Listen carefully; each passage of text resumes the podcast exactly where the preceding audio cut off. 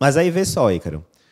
Por que, que todo cardiologista tem que ter um conhecimento, né? Pelo menos ali o feijão com arroz, sobre doença hepática gordurosa não alcoólica. Diz aí agora o motivo porque o risco cardiovascular é aumentado nesses pacientes e a bola está com a gente também de ficar ligado aí nessa doença.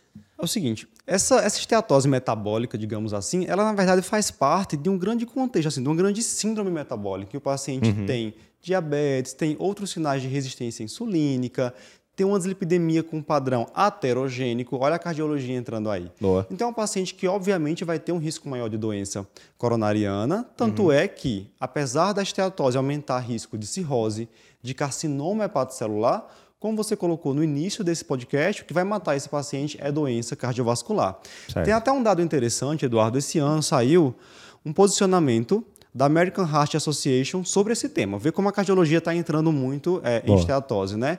E lá eles comentam que em pacientes que têm doença hepática gordurosa não alcoólica, que foram submetidos a um cateterismo, houve um risco maior de que eles precisassem de angioplastia e inclusive de cirurgia de revascularização do miocárdio uhum. com piores desfechos cirúrgicos. Então, o negócio é uma situação que complica bem o lado do cardiologista. É, uma analogia talvez interessante seja o seguinte, Ícaro, quando a gente está falando de mudando de assunto, mas mantendo o raciocínio.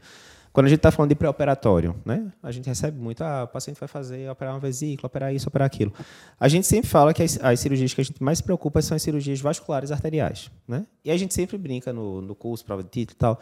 Não, é por quê? Porque uma cirurgia vascular arterial, um bypass, por exemplo, é porque ela é tecnicamente muito mais difícil do que, sei lá, uma hepatectomia e vai sangrar muito. Não, não é.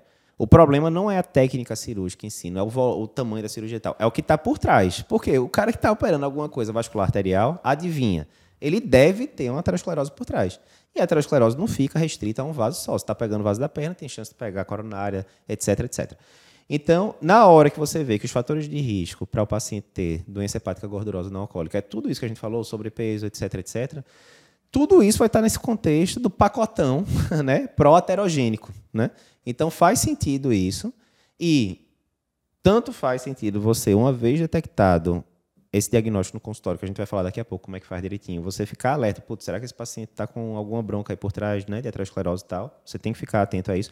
Como o contrário, você está lá com aquele check-upão normal, que normalmente cai para o cardiologista, né? O cardiologista tem, termina sendo o primeiro contato muitas vezes, principalmente no serviço particular, né? Como o médico que faz o check-up, pô, você pegou aquele paciente ali, sobrepeso, obesidade, LDL já um pouquinho aumentado, para tá todo naquele todo contexto de você investigar fígado desse paciente também para ver se já não está dando uma mordida ali no fígado claro, também em relação claro. a isso, né?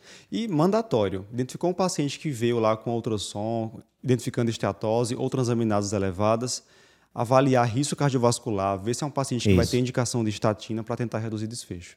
Perfeito.